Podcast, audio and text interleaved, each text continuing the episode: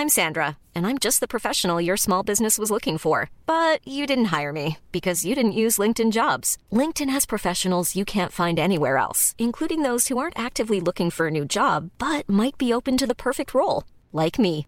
In a given month, over 70% of LinkedIn users don't visit other leading job sites. So if you're not looking on LinkedIn, you'll miss out on great candidates like Sandra. Start hiring professionals like a professional. Post your free job on linkedin.com/people today.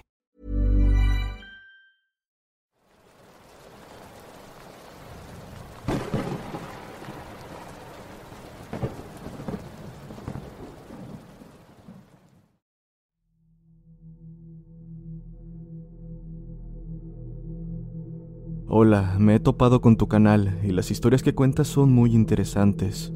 Me siento motivado para contarte sucesos ocurridos a mis familiares y amigos, con la esperanza de que alguno de mis relatos pueda aparecer en tu canal. Soy originario de un pueblo ubicado en el norte de Veracruz, y a menudo es muy común escuchar historias de sucesos paranormales ocurridos en las diversas comunidades y pueblos pertenecientes al estado. Cabe mencionar que aquí aún predominan las leyendas y creencias sobre la brujería, la llorona, nahuales y duendes. Las montañas, cerros y extensiones de áreas verdes que rodean las comunidades crean el ambiente perfecto para este tipo de historias. Lo que vivió mi tío es lo siguiente. Él lleva años trabajando en una gasera ubicada en las afueras de mi pueblo, donde hay muchos cerros y vasta vegetación. Él relata que ya eran casi las 3 de la mañana cuando le informaron que un camión con producto estaba a punto de llegar a la gasera y tenían que acudir a aquel lugar para que el camión entrara y así lo pudieran descargar. Él se fue con un amigo y cuando llegaron al lugar, el camión ya estaba ahí.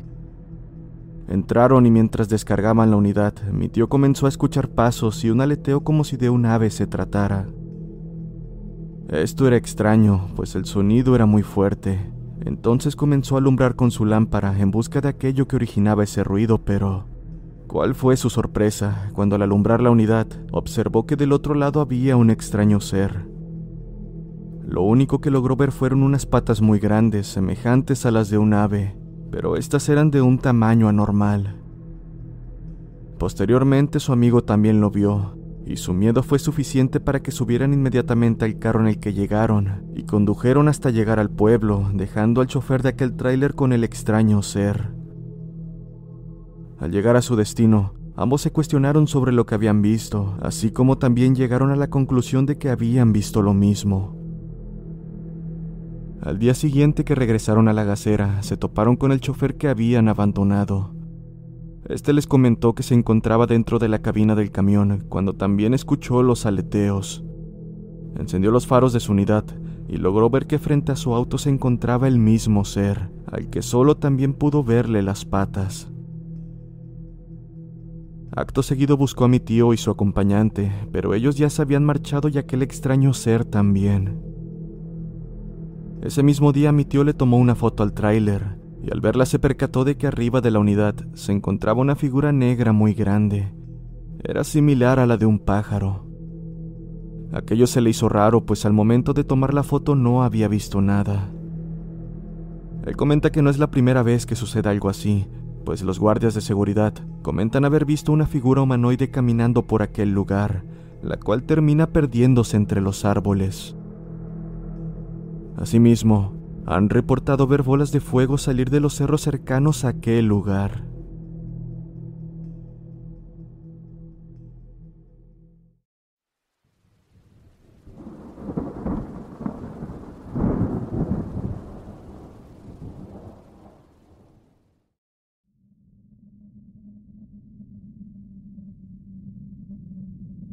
Esto ocurrió en una ocasión en la que mi familia se fue.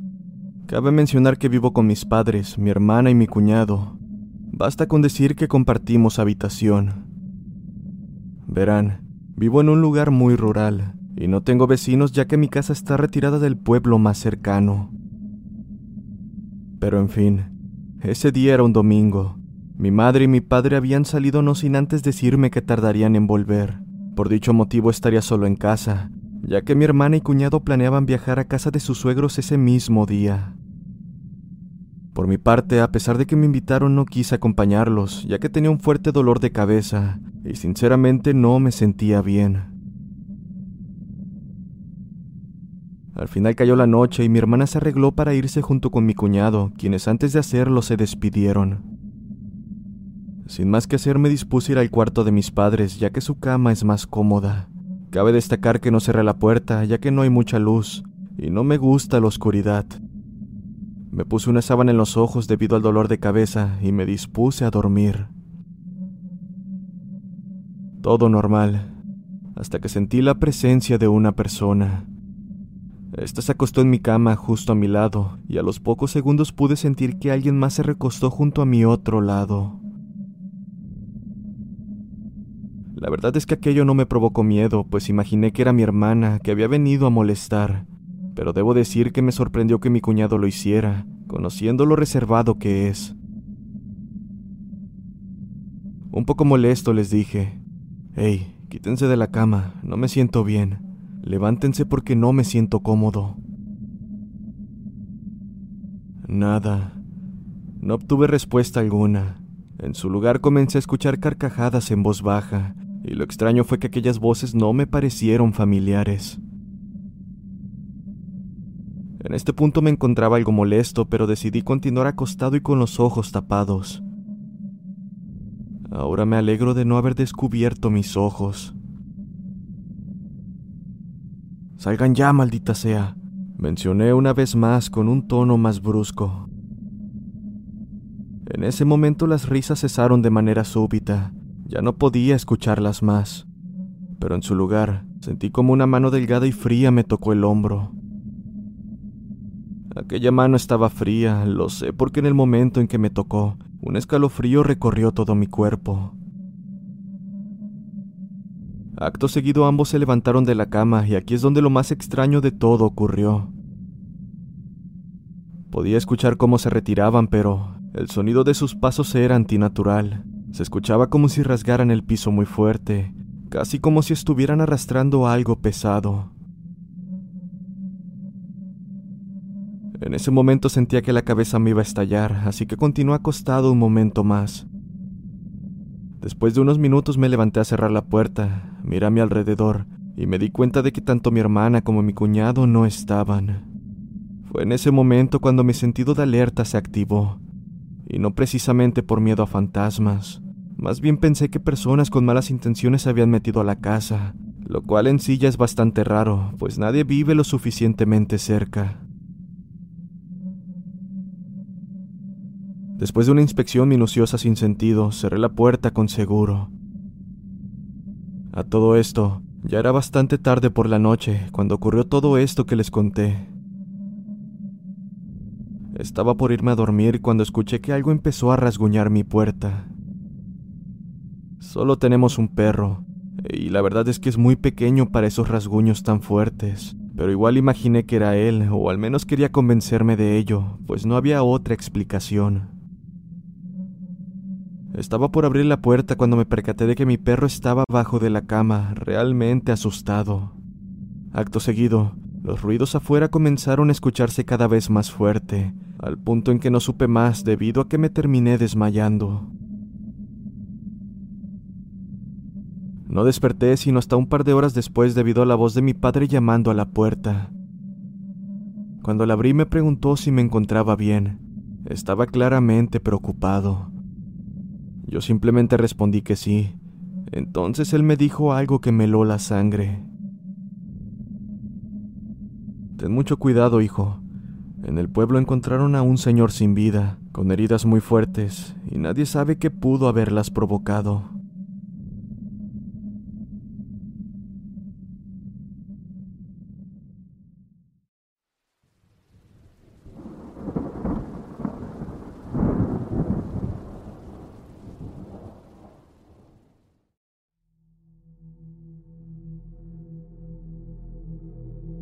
Buenas noches, mi nombre es Stephanie y esta es una de las historias que tengo para contar. Todo sucedió una noche de sábado. Mis padres trabajan los fines de semana de noche, así que no estaban en casa. Me encontraba leyendo historias en una aplicación, y justamente recuerdo haber encontrado una de Slenderman. Apenas había empezado a leer el inicio. Debo mencionar que vivo en un departamento. En ese momento me encontraba en mi cuarto con la puerta cerrada. De hecho, mi hermano había ido a una fiesta algo retirada de la zona, así que está de más decir que estaba completamente sola. Bien, estaba leyendo la historia cuando de pronto escuché que abrieron la puerta de la entrada. Escuché precisamente cómo giraba el seguro cuando introduces la llave en la cerradura. Acto seguido abrieron la puerta y la cerraron levemente, pero con un claro sonido. Entonces asumí que era mi hermano, así que no le di importancia. Me levanté de la cama, abrí el cuarto y me dirigí camino hacia su habitación. Como de costumbre, mientras caminaba iba hablando como esperando a que él me escuchara. Dije algo así como, Hey, ¿qué historia crees que encontré? No terminé de hablar porque me di cuenta de que en el cuarto de mi hermano no había nadie. Me quedé un momento ahí parada en shock. Después fui inmediatamente a revisar la puerta de la entrada, la cual estaba cerrada como la había dejado anteriormente. Fui al baño, al cuarto de mis padres, a la cocina y no había nadie. Sentí un escalofrío horrible y lo siguiente que hice fue irme a mi cuarto. Una vez ahí, cerré la puerta y llamé a mi madre. Le conté lo sucedido y ella me dijo que se comunicaría con mi hermano para ver si ya estaba de camino a casa y que posteriormente me avisaría que estuviera al pendiente y que verificara que la puerta estuviera bien cerrada.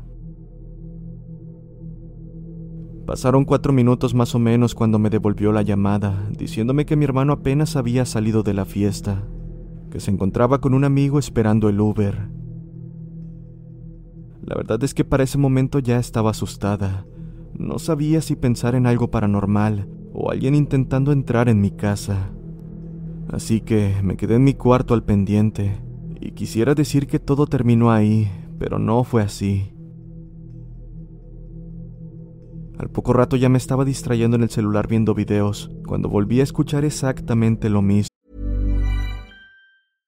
How would you like to look five years younger? In a clinical study, people that had volume added with Juvederm Voluma XC in the cheeks perceived themselves as looking five years younger at six months after treatment. Look younger, feel like you. Add volume for lift and contour in the cheeks with Juvederm Voluma XC. Reverse signs of aging by adding volume to smooth laugh lines with Juvederm Volure XC. For important safety information and to find a licensed specialist, visit juvederm.com. That's J U V E D E R M.com. Not for people with severe allergic reactions, allergies to lidocaine, or the proteins used in Juvederm. Common side effects include injection site redness, swelling, pain, tenderness, firmness, lumps, bumps, bruising, discoloration, or itching. There's a risk of unintentional injection into a blood vessel, which can cause vision abnormalities, blindness, stroke, temporary scabs, or scarring. Talk to a licensed specialist to find out if it's right for you. I'm Sandra, and I'm just the professional your small business was looking for. But you didn't hire me because you didn't use LinkedIn jobs. LinkedIn has professionals you can't find anywhere else, including those who aren't actively looking for a new job but might be open to the perfect role, like me. In a given month, over 70% of LinkedIn users don't visit other leading job sites. So if you're not looking on LinkedIn, you'll miss out on great candidates like Sandra. Start hiring professionals like a professional. Post your free job on linkedin.com/people slash people today. La llave girando, la puerta abriéndose y cerrándose, pero esta vez podría jurar que la cerraron con un poco más de fuerza. Yo, más asustada que antes, me pegué a la puerta de mi cuarto para ver si lograba escuchar algo, esperando que tal vez fuera mi hermano, pero no podía escuchar nada. A pesar de que me han pasado varias cosas de este tipo, me considero bastante miedosa, así que no sé de dónde tomé el valor para abrir la puerta y gritar el nombre de mi hermano. Aunque como me lo temía, no recibí respuesta alguna. De nuevo grité y todo seguía igual, así que fui directo a su cuarto y comprobé que estaba completamente vacío. Casi se me sale el corazón del pecho cuando de repente recibo una llamada de mi madre. Ella decía que mi hermano ya iba en camino, que tardaría como máximo 15 minutos en llegar. Lo más escalofriante fue que la puerta principal seguía exactamente igual, completamente cerrada. Me asomé por la mirilla para comprobar quién estaba del otro lado, pero no había nadie. Al poco rato llegó mi hermano, y para este momento ya me encontraba viendo la televisión en la sala. La verdad estaba esperándolo. Así que, en cuanto lo vi, le conté lo sucedido. Como él venía algo tomado, creo que hice que se le bajara un poco con lo que le conté. Esa noche, nos quedamos hasta casi las 5 de la mañana en mi cuarto, viendo videos y televisión.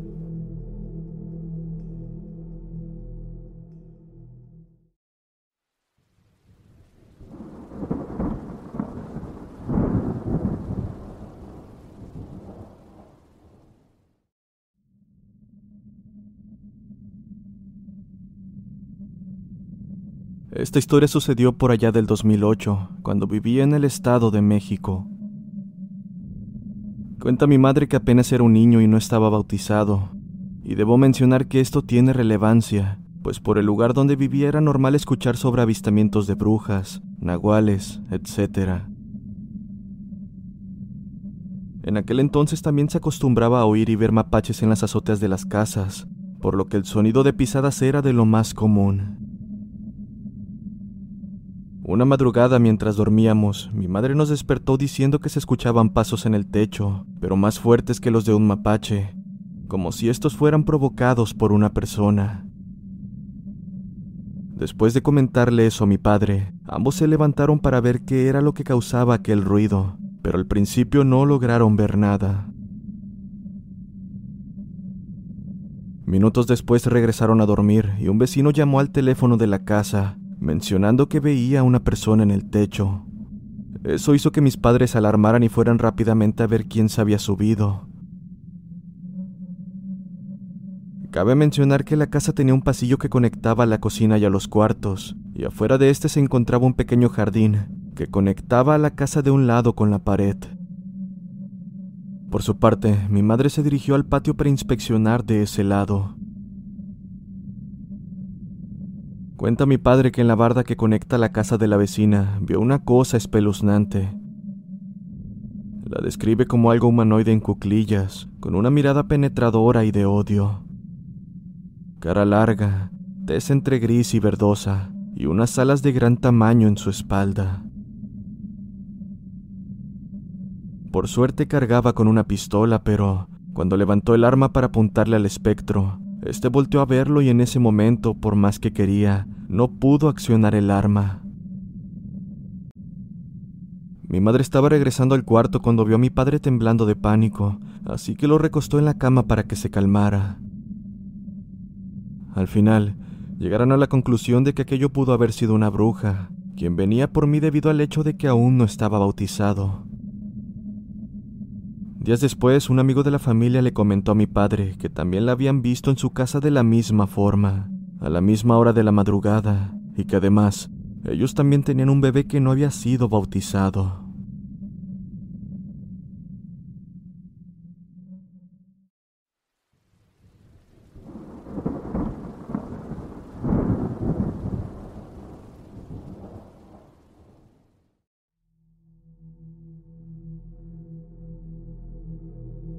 Vivo en una ex hacienda que por el paso del tiempo se ha transformado en otra cosa, siendo que alberga ahora complejos habitacionales, pero cuenta con una sola familia habitando por aquí por más de 30 años. La mía. Esto lo convierte en un lugar histórico, y cómo no, con historias de cosas que pasaron aquí y supuestamente pasan. He vivido aquí toda mi vida, lo cual no es poco ya que tengo más de 20 años, y eso ha hecho que me acostumbrara a las historias que rodean mi vivienda, además de ser escéptico desde hace algunos años. Eso fue producto de que nunca me había pasado algo. Bien, estas historias dicen que aquí enterraron tesoros y que el Catrín se ha aparecido para reclamarlos. También es una realidad que aquí murió como mínimo una persona. No mencionaré las causas porque fue un caso trágico, pero mi madre fue quien reportó la muerte y no fue algo paranormal ni de homicidio o algo muy grave para una anécdota donde se busca el morbo. Solo fue algo trágico. Me gradué de la preparatoria a los 18 años, pero no me decidí a dónde continuaría mis estudios, así que decidí ponerme un año a trabajar en lo que pensaba que rumbo tomaría mi vida. Tomé trabajo en una empresa automotriz, como es común en el estado donde vivo. La empresa donde empecé mi vida laboral me quedaba una hora y media de mi casa y rotaba en los tres turnos cada cierto tiempo. Fue una de esas veces en las que yo tomaría mis dos semanas de noche, pero esta vez sería diferente. En este tiempo mi hermano tenía tiempo diciéndole a mis padres y a mí que ya iban varias noches en las que escuchaba la llorona y al asomarse por la ventana veía luces rojas revoloteando y que incluso la llorona decía mi nombre. Por supuesto, no le di mucha importancia a lo que dijo. En fin, era un día normal en el que yo volvía a mi casa del trabajo, donde salía a la una de la mañana y llegaba a mi casa a las tres. Una vez ahí, me dispongo a hacer mi rutina.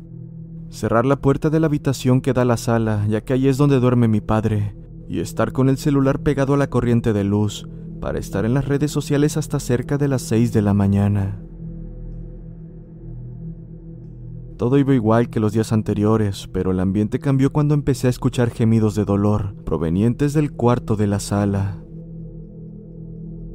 Decidí no prestarle mucha atención ya que mi padre tiende a roncar de una forma parecida a lo que escuché. Sin embargo, aquellos gemidos empezaron a transformarse en gritos, esto ya se estaba tornando un poco raro, pero aún en mi pensamiento escéptico lo atribuía a que mi sobrino, hijo de mi hermana que ya no vivía con nosotros, estaba durmiendo en la sala y comenzó a llorar, lo cual supondría que su madre lo atendería y no tardaría en callarse.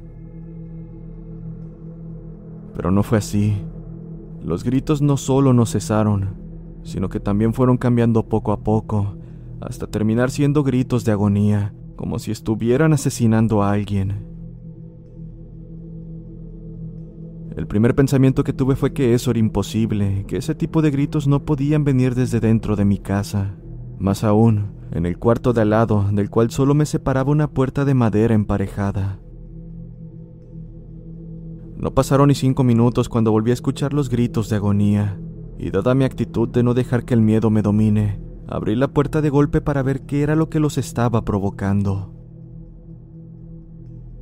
Al abrirla me di cuenta de que estaba parado frente a la nada. La oscuridad era interrumpida por la luz del cuarto de al lado que dejaba entrar la puerta, y pensé que aquello se ocultaba en el baño, así que me dispuse a acercarme lentamente para atrapar a quien sea que estuviese adentro. No tuve tiempo de acercarme cuando vuelvo a escuchar los mismos gritos pero estos provenían ahora de la ventana. Aquello era simplemente imposible, ya que una persona no puede pararse detrás de nuestra ventana, tocar o gritar. Esto debido a que éramos las únicas personas viviendo aquí, y nuestros vecinos más cercanos estaban a más de 50 metros. Eso además de que no podían entrar debido a que es propiedad privada. Lo anterior aunado a que nuestra casa está a 5 o 7 metros del suelo, siendo este un segundo piso. No sabía qué hacer, ni el foco de la habitación había prendido y nuevamente escuché los gritos, pero ahora estaban detrás de mí, en dirección a la puerta principal. Estaba pensando en abrir la puerta cuando los gritos cesaron un par de segundos. Ahora su dirección cambió abruptamente, ubicándose justo debajo de las escaleras para subir a la casa. Además, cada dos segundos se alejaban a una velocidad imposible. Esto sin contar que no hay un camino recto para llegar a los lugares donde calculaba que provenían los gritos. Finalmente estos parecieron detenerse más de 70 metros de donde me encontraba. Pensé en levantar a mi hermano para que escuchara aquello, pero solo abrí el cuarto donde dormimos y me quedé a un lado de su cama, sin hacer sonido alguno porque recordé que él es más susceptible al miedo y no podría volver a dormir esa noche. En cambio, mi madre fue quien se despertó y me vio al lado de la cama de mi hermano. Acto seguido, Comenzó a regañarme por dejar las puertas de los cuartos abiertas, haciendo que la luz de la cocina pudiera entrar directamente al cuarto. No la dejé terminar su regaño cuando me acerqué a ella y le susurré lo que estaba ocurriendo. Pero la verdad es que ella no pudo escucharlo porque los gritos ya estaban aproximadamente a 70 metros y continuaban alejándose. No sé lo que pasó esa noche. No me causó alguna especie de trauma y asistí a mi trabajo con normalidad. Aunque la verdad es que tiempo después sí despertó algo de miedo en mí, más que nada cada vez que recordaba lo sucedido. Les aseguro que lo que viví fue real.